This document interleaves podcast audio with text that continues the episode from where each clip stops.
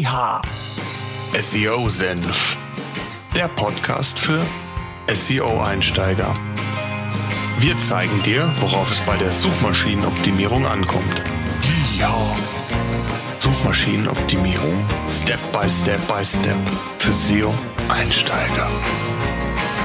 SEO Senf. Jetzt geht's los. Ich darf euch recht herzlich zu einer weiteren Podcast-Episode willkommen heißen. Vor knapp fünf Monaten hat Google mit dem Rollout-Prozess der verlängerten Meta-Description begonnen. Damals war schnell klar, dass Google der Beschreibung des Sucheintrags mehr Platz und Raum einräumen will. Es kristallisierte sich schnell heraus, dass die Anzahl der Zeilen von zwei auf bis zu vier verdoppelt wurden. Das bedeutete bis zu 320 Zeichen, mal waren es sogar 325 Zeichen für den Desktop und bis zu 200 Zeichen ungefähr für den mobilen Bereich standen zur Verfügung. Seither wurde ich immer wieder gefragt, ob man die Meta-Description denn nun ändern solle. Damals gab es bereits von mir den Tipp, nicht in Panik zu geraten und erst einmal abzuwarten und wenn überhaupt die Descriptions nur für die Top-Seiten zu ändern. Der Aufwand hätte ansonsten in keinem Verhältnis gestanden. Vor ein paar Tagen hat sich Google in Person von Danny Sullivan nun erneut zu dem Thema geäußert. Danny Sullivan ist der zweitwichtigste Mann neben John Müller, der regelmäßig Informationen über Google preisgibt. Diesmal antwortete er auf eine Frage, ob die Veränderung bzw. die Meta-Description oder die, der Rollout-Prozess denn abgeschlossen sei und wie es darum stünde.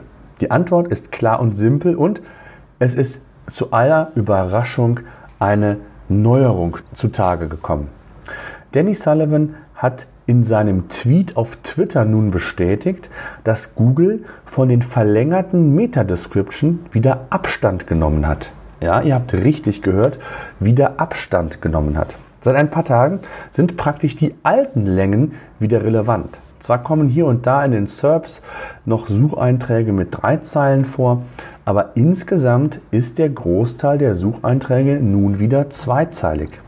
Wie Danny Sullivan dann ebenfalls bekannt gab, werde man zukünftig auch keine Auskunft mehr darüber geben, wie lang die Beschreibung, also der Meta-Description denn maximal sein dürfe.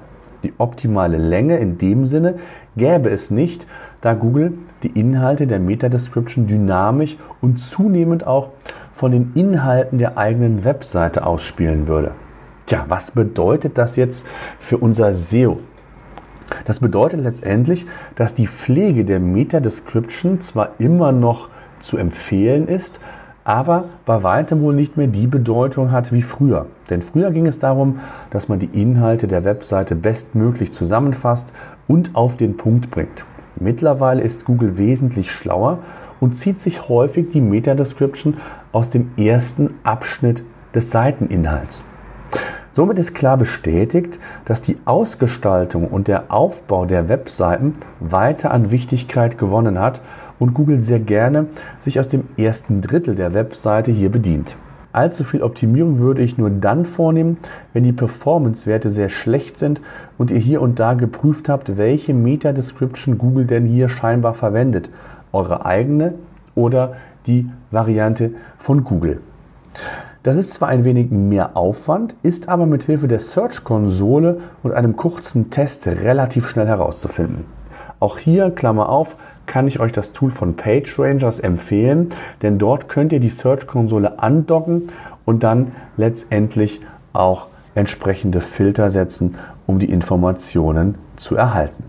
Google selbst gibt die Empfehlung aus, dass man nicht zu viel Aufwand in die Optimierung der Snippets stecken sollte, einen festen Wert gibt es zwar nicht, da Google die Meta-Description halt meist dynamisch aussteuert und sachlich von verschiedenen Faktoren abhängig machen dürfte, also Klicks, CTR, alles das, was Faktoren sind, ob ein Artikel letztendlich relevant ist oder nicht. Die Aussage von Danny Sullivan stützt im Grunde dann auch die Yoast-Studie. Das ist ein WordPress-Plugin, also ein SEO-Plugin für WordPress, die vor kurzem gezeigt hat, dass die meisten Snippets, die Google anzeigt, nicht aus der eigentlichen Meta-Description stammen, sondern aus dem Inhalt der Seite. Als die Studie rauskam, waren viele hier noch skeptisch, haben gedacht, okay, Yoast, ein SEO-Plugin für WordPress, ist vielleicht nicht ganz repräsentativ. Aber, wie sich nun herausgestellt hat, ging genau das in diese Richtung, die wir hier heute besprechen. Fassen wir also die Fakten noch einmal kurz zusammen. Grundsätzlich sollte jeder Artikel immer noch einen eigenen Titel und eine Meta-Description beinhalten. Unbedingt umsetzen, auch hier keine Änderungen großartig vornehmen, wenngleich die Wichtigkeit scheinbar ein wenig zurückgegangen ist. Auf der anderen Seite seht ihr ja aufgrund dieser Tatsache, dass Google sehr experimentierfreudig ist und es wäre aus meiner Sicht fahrlässig, wenn man hier die Meta-Description und den Titel nicht weiter pflegen würde, zumal es ja kein riesengroßer Mehraufwand ist. Orientiert euch an eurem Text und überprüft, ob der Anfang des Textes schon so formuliert ist, dass er neugierig auf mehr macht. Denn das ist ja letztlich das, was Google mit den dynamischen Meta-Description meint und macht. Der Inhalt wird mit dieser Meldung und der Umstellung eben nochmals aufgewertet und eine kurze inhaltliche Zusammenfassung, wie man es aus Magazinen her kennt, ist unbedingt zu empfehlen.